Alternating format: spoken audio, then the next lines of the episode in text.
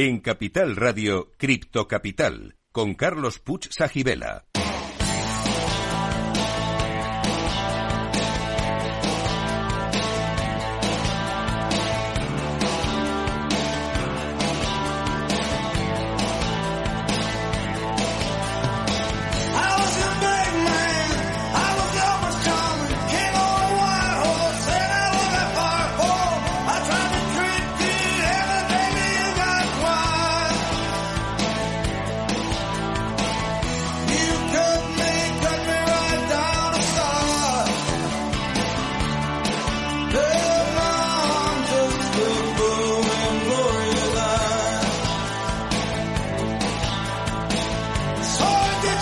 Bueno, y aquí seguimos como siempre con excelente música y muy bien acompañados de Pablo Blasco y de Enrique Palacios.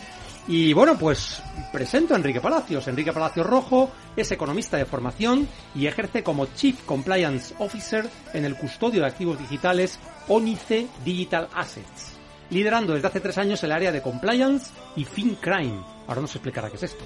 Anteriormente ha trabajado en entidades financieras y consultoría en España, Irlanda y Portugal desde noviembre de 2022 es miembro del Comité de Expertos Técnicos en Prevención de Blanqueo de Capitales sobre Criptoactivos en el European Banking Authority, el EBA. Apasionado de la tecnología blockchain desde 2017, forma parte del claustro de profesores del Diploma de Alta Especialización en Blockchain de la Escuela de Prácticas Jurídicas de la Universidad Complutense de Madrid.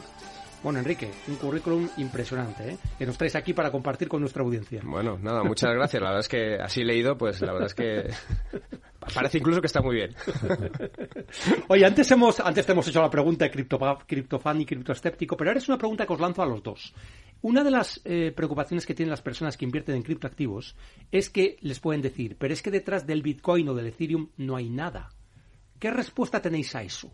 También se podría decir, porque claro, si se dice es oro digital, ya, pero es que el oro eh, sí tiene algo detrás, tiene unas aplicaciones, tiene un valor contrastado a lo largo de la historia. El dinero fiat se podría criticar, pero hay el respaldo de los estados detrás de él. Pero, ¿y un criptoactivo qué respaldo tiene?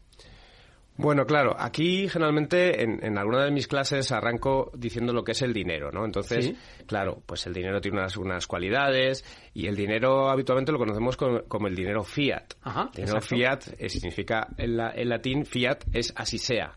Es decir, que generalmente tú te crees que está respaldado por algo. En su momento el dinero estuvo respaldado por el patrón oro, entonces ahora realmente pues no, no hay un respaldo. Desde hace 50 años ya no es así. Exacto. Entonces hay mucha gente que todavía eh, está confundida. Entonces, en el tema de los criptativos, pues muchas veces se habla de esto, ¿no? Es la nada digital, ¿no? le, critican, ¿no? Bueno, pues eh, nosotros comentamos en el mundo de, los de la, prevención de blanqueo de capitales, que es un poco lo que lo que lo que viene a decir que es fin crime, pues venimos a decir que, hombre, por lo menos si se dice que por lo menos sirve para blanquear, pues ya sirve para algo, ¿no? Entonces ya tenemos ahí un uso, ¿no? Que sea más o menos aceptado por la sociedad, pero algo tiene, ¿no? Entonces ahí, ahí bueno, pues eh, ahí también he escrito sobre cómo valorar, cómo, cómo se valora un, un, criptoactivo, cómo se, se valora el Bitcoin, pero generalmente se viene a concluir que es un poco por los casos de uso, ¿no? Si, si como reserva de valor, como protección para, para la, la inflación, pues a la gente le puede servir, pues e, ese es el valor valor que tiene eh, el Bitcoin, ¿no? Eh, o, los criptativos, ¿no? Hay, eh, relacionado con lo que dices, hay una teoría que habla de la teoría de redes y hay una ley que se llama la ley de Metcalfe que dice que el valor de una red es proporcional al cuadrado el número de nodos. Desde ese punto de vista, Bitcoin ya es una red con cientos de miles de nodos en todo el mundo, algunos dicen que incluso millones, y desde ese punto de vista tendría muchísimo valor. Eh, ¿Tú estás de acuerdo con esto de esta aplicación? Exacto. Eh? Hay maneras de también, pues, eh, pues para como software, ¿no? Como software, como para como base para construir capas.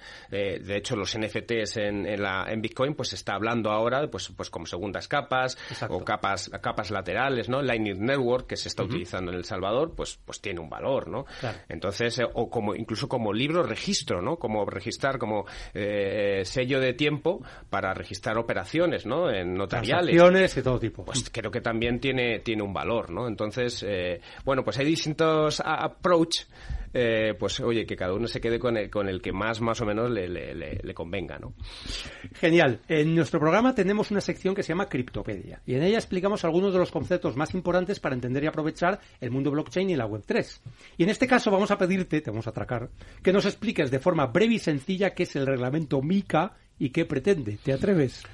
Me atrevo, me atrevo. Y además, fíjate, aquellos que ya venimos, como se dice, del salvaje oeste o que, o que no había ningún tipo de regulación, pues eh, estamos muy contentos de que haya un marco jurídico y que, que, pues que homologue y que, digamos, nos, nos ponga a, a, un nivel, digamos, de tú a tú con entidades financieras, ¿no? Que es un poco de lo, de lo que se trata. Y no nos traten, pues, como un poco como esos que vienen de Marte y que nos quieren vender. Sí, o el salvaje oeste, ¿no? Eh, jarabe de, para la tos. Los punkis de los 70. Los punkis.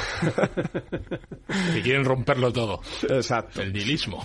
Exacto. Exacto. Eh, entonces, eh, bueno, pues estamos muy contentos de que esto pues es un cambio de paradigma a nivel regulatorio, ¿no? Entonces, ¿en qué consiste? Pues así muy brevemente, porque es un, es un reglamento, no es una directiva, es un reglamento para empezar.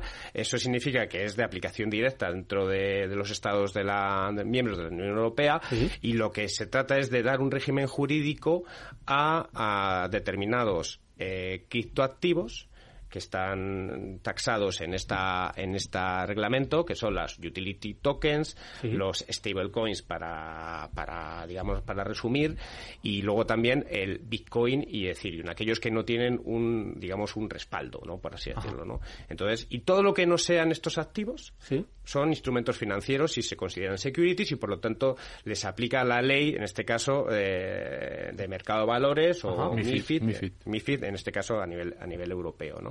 Y también, pues, eh, bueno, pues, eh, eh, digamos, homologa o a través de una licencia aquellos proveedores sobre estos criptoactivos que acabo de comentar, ¿no?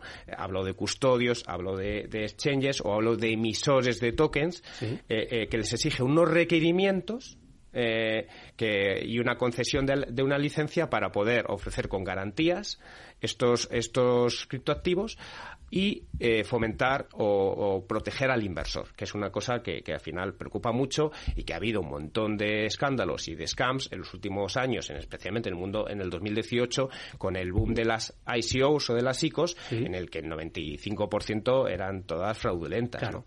Entonces, todo esto pues eh, hace que eh, pues, pues lo regule y se homologue y además con esta licencia sea pasaportable al resto de los miembros eh, a poder ejercer eh, estas, estos servicios financieros al resto de la Unión Europea. En cualquier país de la Unión Europea. En cualquier país de la Unión Europea. Eso funciona exactamente igual que el mundo fintech. igual. Exactamente igual. Tiene, toda la lógica que seamos eh, un, único mercado. Claro, claro, claro. Y ahí tengo que andar creando más allá de, una filial mínima en cada país con un passporting y en cada una una infraestructura, pues sería una locura. Una locura.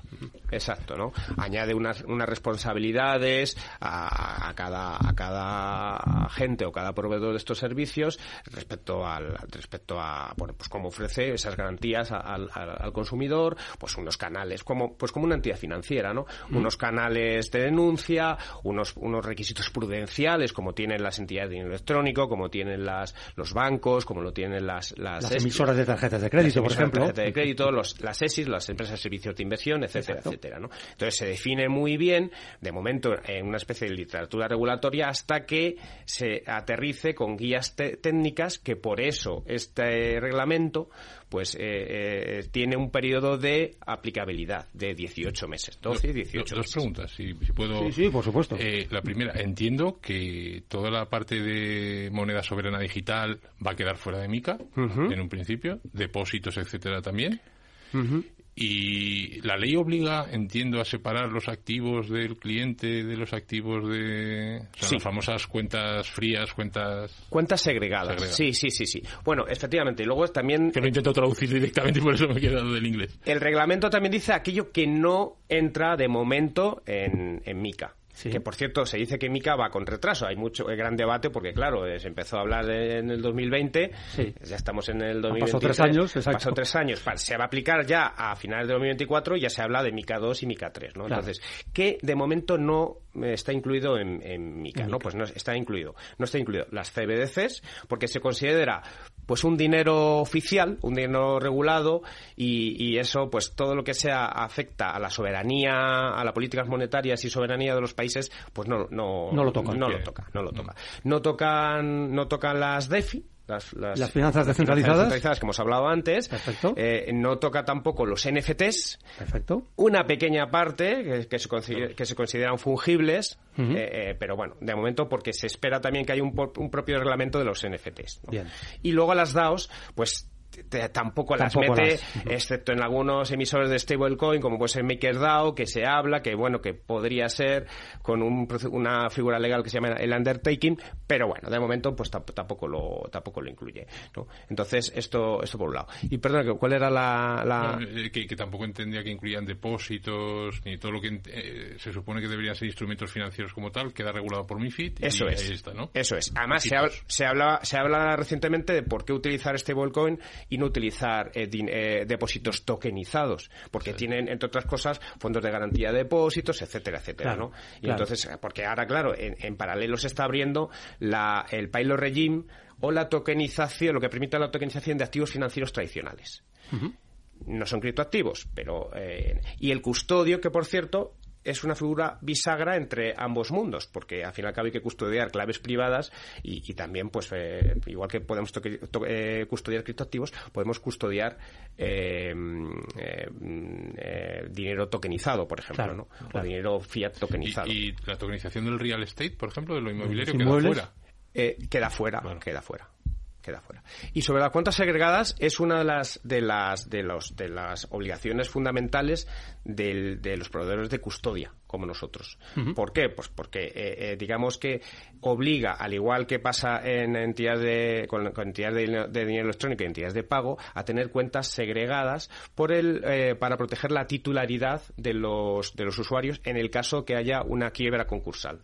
Para que, para que los acreedores de, en el caso de que un custodio pues, pues vaya a quiebra, no tengan, no tengan acceso a los, a, los saldos de los, de los usuarios. Entonces, eso es fundamental. Y otro, otra parte fundamental es que eh, eh, el, no se pueda utilizar el saldo de terceros, el saldo de estos usuarios, para ah, lending, staking u otro tipo de acciones sin el consentimiento de los usuarios. Claro, porque eso tendría un riesgo añadido que no tienen por qué sufrir, Bueno, ¿no? por riesgo y porque eh, en, caso de quiebra concursal se, se, asimila a una cotitularidad. Eso es lo que hacen los bancos. claro, el usuario está asumiendo una cotitularidad y por lo tanto en caso de quiebra, pues su saldo pasa a, a la masa a la masa concursada. Entonces, eso, estas dos cosas son, son fundamentales en el caso de un custodio. Em, ¿Tú cuáles crees que son los desafíos que, a los que se enfrentan las empresas de servicios cripto, como exchange, custodios, con este nuevo reglamento? O sea, ¿cuáles, qué, qué cambios van a tener que hacer? Bueno, eh, cambios de todo tipo. E, es, curioso porque aquí podemos distinguir qué cambios va a haber en, los, en, los, en las empresas de cripto nativas, ¿Sí? pero también en las empresas financieras tradicionales. Claro porque también van a tener van a tener acceso a ofrecer servicios de criptoactivos. Y además, eh, sin digamos con una especie de notificación, una especie de fast track, no van a tener que, tener a optar a una licencia, sino que pueden notificar y decir 40 días antes, decir yo voy a ofrecer servicios criptoactivos. Pero también van a tener que cumplir unos procedimientos, unos requisitos y entender los riesgos que conlleva ofrecer criptoactivos. Pero entonces, MICA lo que regula es la actividad, no tanto al en el caso no, no solo de los bancos, ¿no? MICA regula la actividad. Que no hace falta que estén los productos no hace falta que estén en la Unión Europea. Los productos no hace falta que estén en la, Unión Europea.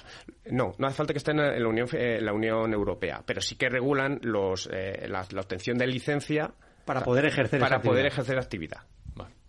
Entonces, ¿qué requisitos de los de los criptonativos, por así decirlo? Nosotros, por ejemplo, un exchange, pues tenemos que tener eh, más, casi igual que una entidad financiera, es decir, requisitos eh, de, mm, em, de, medidas de ciberseguridad, requisitos prudenciales, requisitos de gobernanza, em, em, digamos, eh, tener, estar registrados a, nivel oficial como un proveedor en, en la es, en la ESMA y en la EVA.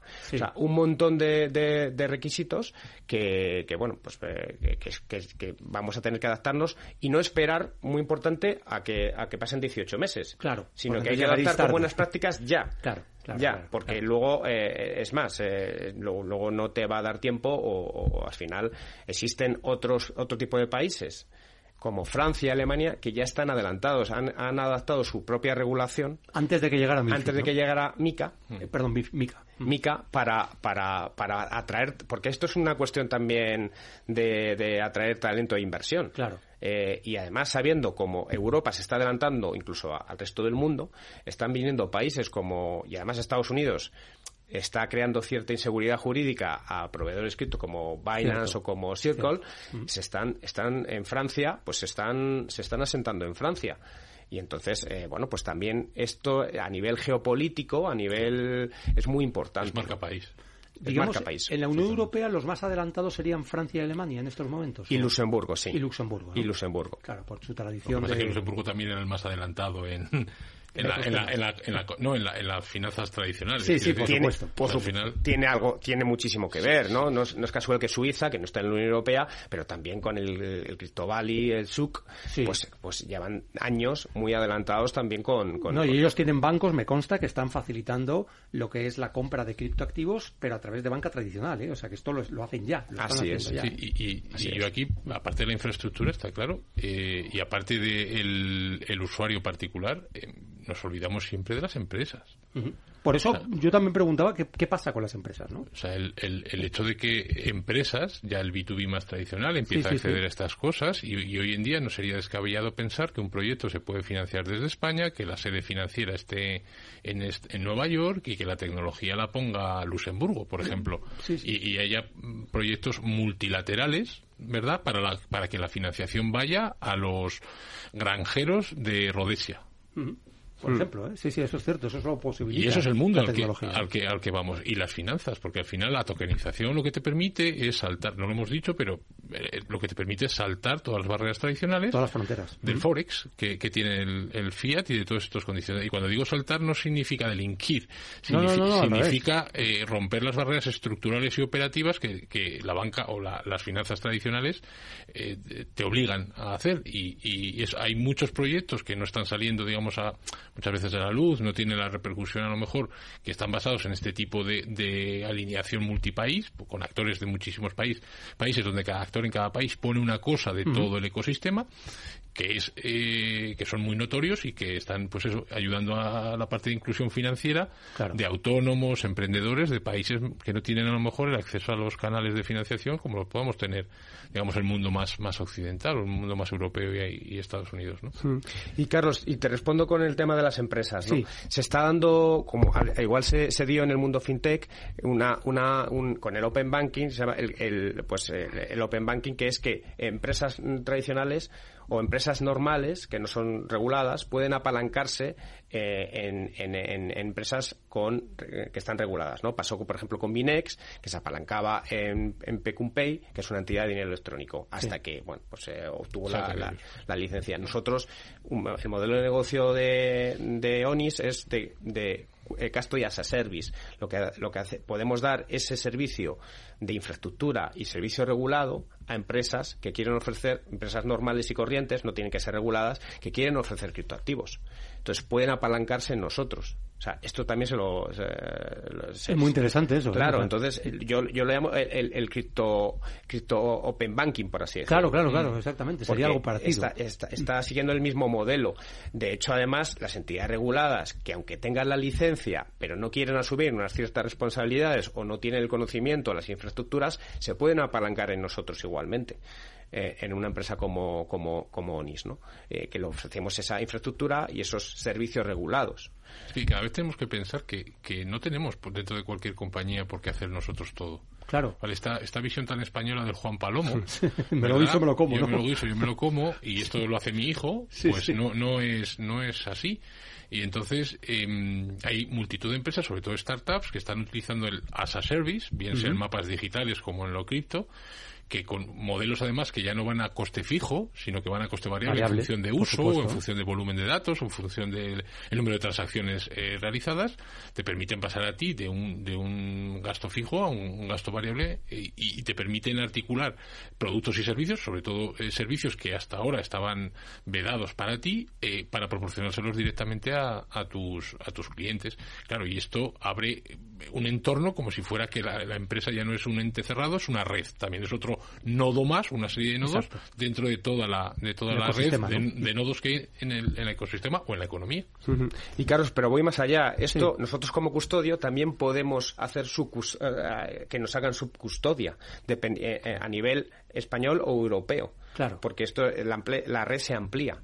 ¿Y por qué? Pues por distintos modelos de negocio, porque nos conviene o porque, oye, pues nos interesa la infraestructura de fulanito, pero porque tiene una multiparty computing, un, modelo de custodia diferente al que un cliente me lo está pidiendo o me voy a, me voy a, otro tipo de, de infraestructura.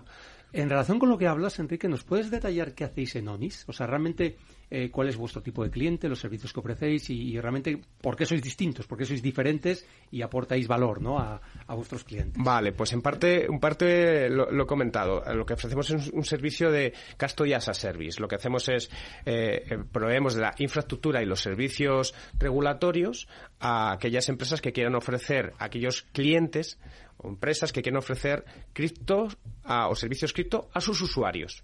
Es un modelo B2B2C, por así decirlo. Básicamente, esa, entonces somos, nos llamamos de custodio de nueva generación, porque vamos más allá, o sea, podemos desde, desde ofrecer un servicio de criptoactivos tradicional a custodiar NFTs o, custodiar eh, una CBDC cuando salgan, etcétera, etcétera. O sea que, digamos que tenemos esta, esta doble vertiente. Además, estamos eh, eh, registrados en el Banco de España, somos sujetos obligados, tenemos que cumplir en materia de prevención y blanqueo de capitales, al igual que cualquier entidad financiera, ¿no? cualquier entidad financiera tradicional. Y, bueno, pues en ese sentido estamos completamente bueno, pues habilitados para, para, para ello. ¿no? Son los guardianes del tesoro. No, y además, teniendo a Enrique como experto en todos los comités adecuados del mundo MICA, etcétera, pues... es muy humilde porque se ha olvidado que también están en el sandbox, con un proyecto muy, muy chulo. Bueno, hemos no solo en uno, sino en dos. Eh, sí, la verdad es que en ese sentido somos, mm, eh, en fin, seguimos un poco las recomendaciones de Basilea, que es intentar hablar también con ese otro agente que, me he olvidado antes, que estamos, son las, los bancos, las empresas, los criptonativos, eh, los proveedores criptonativos, pero también los reguladores y supervisores. Hay que ayudarles a que entiendan la tecnología y, y eso es un poco lo que hacemos. Y en el Sandbox 2 tenemos esa magnífica oportunidad de trabajar mano a mano con la CNMV, ayudarles a que lo entiendan y, y, así todo fluye todo fluye más fácil. Hay que ayudarles a, que ese gap entre la innovación y la regulación pues se acorte. Y se hace ecosistema. Y se hace ecosistema. Pues oye, yo creo que nos vamos a quedar con ese mensaje, Enrique. Muchísimas gracias por teneros aquí. Vamos a hacer una breve pausa y vamos a finalizar el programa, ¿de acuerdo? Muy bien, muchas gracias.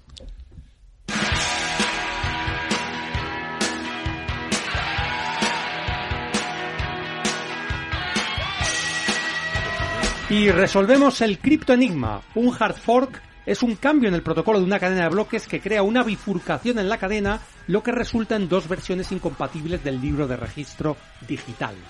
Este tipo de bifurcación ocurre cuando los nodos de la red no pueden llegar a un consenso sobre las reglas del consenso, como la estructura de los bloques o las reglas de validación de transacciones. Y acabamos con el criptoconsejo. Eh, si quieres adentrarte en el mundo de las finanzas descentralizadas, prueba siempre los protocolos y aplicaciones con cantidades muy pequeñas. Y solo entonces podrás comprobar si es para ti o no. Muchas gracias a los invitados, a Pablo, a Enrique. Ha sido un programa apasionante. Nos vemos el próximo lunes a las 3 de la tarde. Sed felices, criptocapitaleros.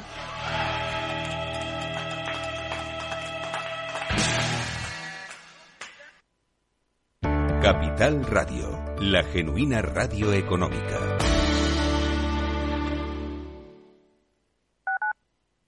Madrid, 103.2 FM, Capital Radio. Industria, seguridad, tecnología, aeronáutica, innovación, empleo de calidad, defensa. Hablemos de defensa y seguridad. El primer programa de radio que da voz a la industria nacional de defensa. Los miércoles a partir de las tres y media de la tarde, hablemos de defensa y seguridad con Belén Montes, de la mano de IDS. Escucha cada jueves, a partir de las 11 de la noche, en Líderes Globales, las entrevistas que Raúl Castro nos trae desde Florida. Personas inspiradoras de habla hispana que han destacado en sus actividades más allá de nuestras fronteras y que nos dejan sus enseñanzas y aprendizajes desde el punto de vista más personal. Líderes Globales, con Raúl Castro, en Capital Radio.